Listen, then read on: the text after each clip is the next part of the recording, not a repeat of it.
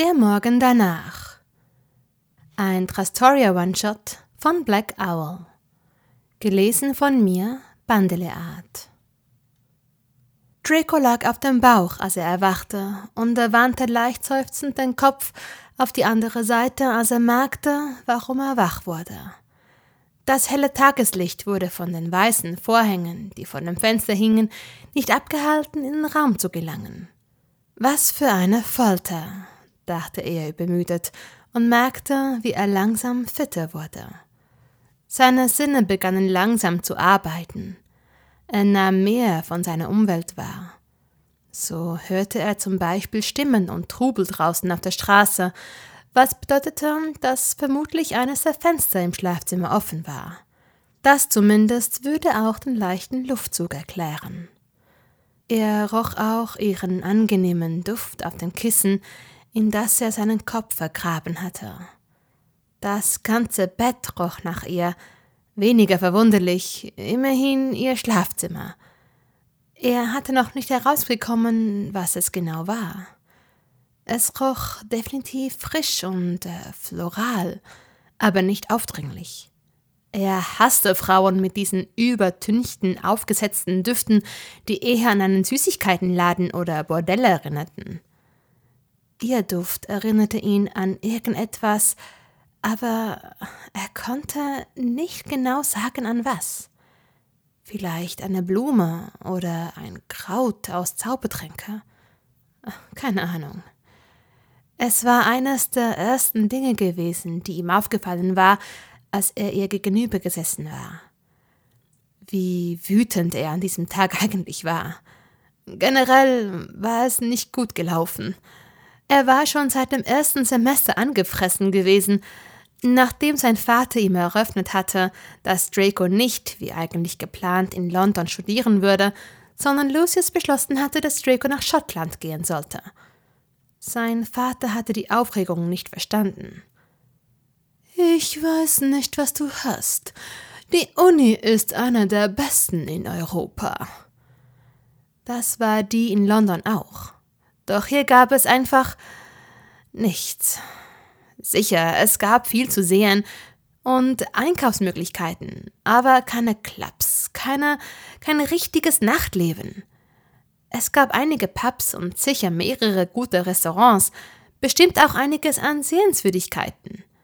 Aber das war es im Großen und Ganzen schon. Du sollst dort studieren und nicht feiern. Im Grunde wollte Draco vor allem einfach leben und Spaß haben.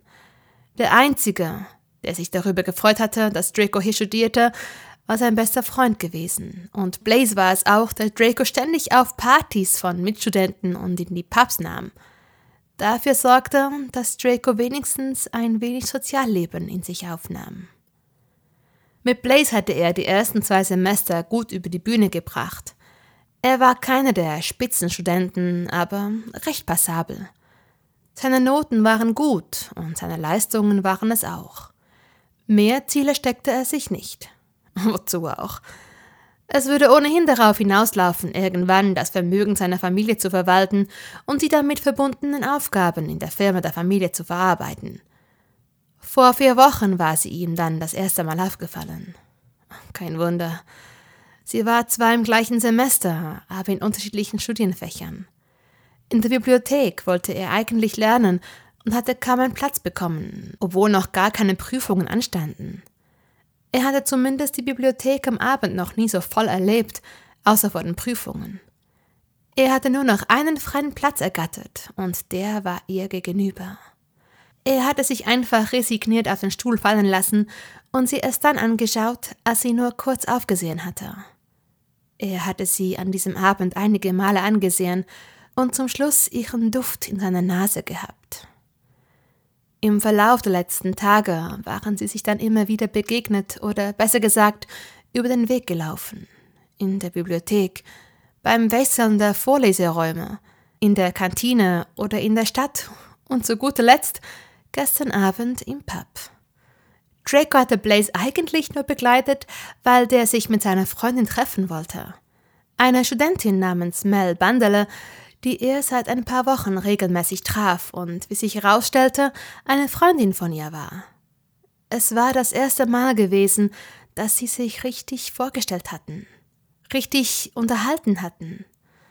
Irgendwann hatten sie bemerkt, dass Blaze und ihre Freundin sich einfach abgesetzt hatten und sie beide allein zurückgelassen hatten. Er hatte ihr und sich noch ein Ale bestellt und sie hatten den Pub erst verlassen, als der Besitzer sie praktisch rausgeschmissen hatte. Er hatte keine Ahnung, was da zwischen ihnen war. Was für eine Anziehung. Er hatte so etwas noch nie erlebt. Nicht so intensiv. Sie waren zu ihr, und er hatte dabei festgestellt, dass sie nicht am Campus wohnte, in einem der Wohnheime, sondern in einer eigenen Wohnung lebte. Sie hatten nicht mehr viel geredet, als sie bei ihr angekommen waren. Sie hatten rumgemacht. Eines hatte zum anderen geführt. Mehrmals in dieser Nacht zu etwas anderem geführt. Er wandte den Kopf mehr zur Seite und blinzelte, nur um ihre dunklen, weichen Haare zu sehen. Sie wirkten gerade wie dunkelbraun, aber er wusste, wenn sie richtig in der Sonne stand, waren sie eher kastanienfarben. Er liebte ihre Augen. Sie hatte wache, voller Leben sprühende Augen in einem perfekten haselnussbraunen Ton. Und er mochte ihren Mund. Generell war sie sehr hübsch anzusehen. Sie steckte mit ihrem Lachen die Leute an. Er hob die Hand und griff nach einer Strähne, nur um sie um seine Finger zu wickeln und dann durch seine Hand gleiten zu lassen. Er beugte sich vor und küsste sie auf ihre nackte Schulter. Er grinste, als sie etwas Unverständliches murmelte, bevor er aufstand und nach seiner Boxershorts griff, die vor dem Bett lag, um sie anzuziehen. Das Schlafzimmer war groß, aber kaum angerichtet. Außer dem großen Bett gab es einen kleinen Schrank und einen Wandspiegel. Das meiste, was hier vorzufinden war, waren Bücher. Bücher in mehreren Stapeln angerichtet an der Wand – Entweder nutzte sie die Teile als Deko oder sie war von Büchern besessen. Andererseits passte es wohl zu ihrem Studienfach. Literatur, Sprache und Übersetzung waren ihre Hauptfächer. Er hob sein Unterhemd auf, um es überzuziehen, und machte einen Zwischenstopp im Bad, nur um ins Wohnzimmer zu gehen. Er wurde nicht mehr beim Anblick von der Wucht der gigantischen Bücherregalwand erschlagen, wie gestern Nacht. Er wollte eigentlich weiter zur Küche und blieb trotzdem in dem hellen, gemütlich eingerichteten Wohnzimmer stehen und besah sich einige der Bücher. Es waren Klassiker dabei, Geschichts- und Sachbücher sowie Romane und Gedichtbände. Er sah das System hinter ihrer Ordnung nicht. Jeder hatte wohl so seine Eigenarten, was das Sortieren von Büchern anging. Er rückte ein Bild näher, das im Regal in einem dunklen Rahmen war. Er erkannte eine Person darauf, Daphne Greengrass. Sie stach heraus, denn die beiden jungen Männer und Tori hatten alle braunes Haar. Daphne dagegen war blond. Astoria Greengrass. Sie war sicher mit Daphne verwandt, die Frage war nur, wie sie verwandt waren. Daphne hatte nie eine Schwester erwähnt, und so viel er wusste, war Astoria nicht in Hogwarts gewesen. Er konnte sich zumindest nicht an sie erinnern. Er wandte den Kopf, als er Schritte hörte, und grinste, als sie in den Raum trat und ihn ebenfalls anlächelte. Sie trug scheinbar nur ihr Höschen von gestern, das er ihr ausgezogen hatte, und ein Hemdchen, denn als mehr konnte man das Stück Stoff nicht bezeichnen. Morgen, sprach er, und sie trat näher, nur um sich zu strecken und ihn zu küssen. Er erwiderte den Kuss sofort. Scheiße, Wer war diese Frau und wo hatte sie sich die ganze Zeit aufgehalten? Morgen, antwortete sie, als sie sich von ihm löste und wandte den Kopf, um das Foto anzusehen, das er gerade noch gemustert hatte. Wer ist das alles? fragte er. Meine beiden älteren Brüder und meine Cousine. Cousine also. Hector Greengrass ist also dein Onkel? Ja, Sie schien nachzudenken. Mm, du warst mit Daphne bestimmt in Hogwarts, oder? Sie war sogar mit mir in einem Haus. Warum warst du nicht dort? Ach, mein Großvater hat uns zu Hause unterrichten lassen. meinte sie schlicht. Daphne ist unser Goldlöckchen. Was? fragte er glucksend, und sie kicherte selbst. so nennen sie meine Brüder immer. Sie ist die einzige in der Familie, die momentan blond ist. Mein Großvater hat immer gesagt, dass eine Ur-Ur-Urahnin von uns ebenfalls blond war und sie es vermutlich davon hat. Sie legte den Kopf schief, bevor sie wieder zu ihm aufsah. Hast du Hunger? Er nickte stumm. Eier und Speck? Er nickte wieder und sah einen Moment noch auf das Foto, bevor er ihr in die Küche folgte, die im Gegenteil zum Wohnzimmer oder Schlafzimmer schon fast winzig war. Er lehnte sich gegen die Küchenzeile und sah ihr dabei zu, wie sie Speck anbriet. Was? fragte sie nach einer Weile, und er schüttelte kaum sichtbar den Kopf. Nichts. Ich. Das ist alles nur ungewohnt. Ungewohnt? hakte sie nach und wirkte dabei fast amüsiert. Du wirst doch bestimmt schon einige One-Night-Stands gehabt haben. Sag nicht, ich bin deine Erste, fügte sie fast theatralisch hinzu, und sie musste grinsen, als er gluckste. Nein. Natürlich war sie nicht die Erste. Aber er blieb bei einem One-Night-Stand bestimmt nicht über Nacht. Nicht, dass er das ständig machte, aber wenn er einen hatte, dann ging es eigentlich recht schnell zur Sache, ohne großes Vorgeplänkel. Ich ähm, übernachte nicht bei einem One-Night-Stand, sprach er seinen Gedanken aus, und sie sah ihn an. Und ich äh, rede bestimmt nicht mit einer Frau die ganze Nacht, bis uns der Wirt rausschmeißt, nur um mit ihr ins Bett zu kommen. Tu, tu das nicht, sagte sie und wirkte dabei hin und her gerissen. Draco konnte nur nicht sagen, wieso. Was denn? Verlieb dich nicht in mich. Er sah sie einen Augenblick an, bevor er unsicher auflachte. Was? Verlieb dich nicht, wiederholte sie. Also erstens sind wir soweit bestimmt nicht, sprach er. Himmel, wie kam sie jetzt auf dieses Gespräch? Und zweitens, warum betonst du das so? Weil ich dir dann dein Herz brechen muss, und dann geht es meinem Herz auch mies, und dann hasse ich dich. Was? fragte er erneut. Er versteht nur Bahnhof. Ich habe meinem Vater ein Versprechen gegeben, fing sie an, und Drake unterbrach sie. Was genau? Dass du keinen Todesser heiratest?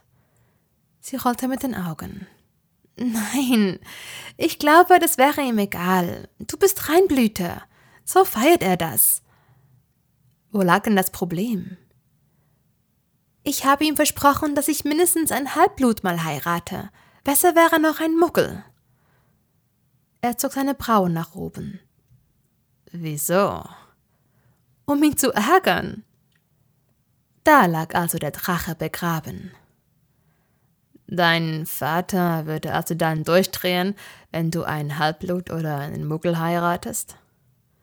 Sie wog den Kopf hin und her und legte den Speck auf einen Teller. Nun, durchdrehen wäre übertrieben, aber er würde sich ärgern. So wie er sich geärgert hat, als ich studieren gegangen bin und das durch meinen Großvater.